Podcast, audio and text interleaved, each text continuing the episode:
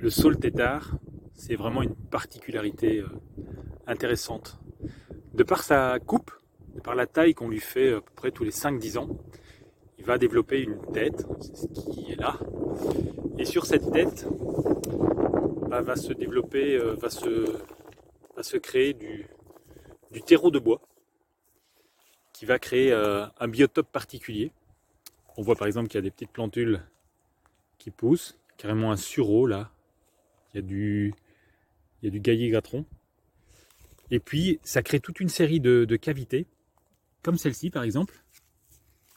Et ces cavités, c'est typiquement l'endroit dans lequel les chouettes chevêches viennent euh, faire leur nid. Alors voilà, moi je vous propose de mettre vos baskets et puis de partir en randonnée pour euh, aller observer l'un ou l'autre euh, sur le tétard.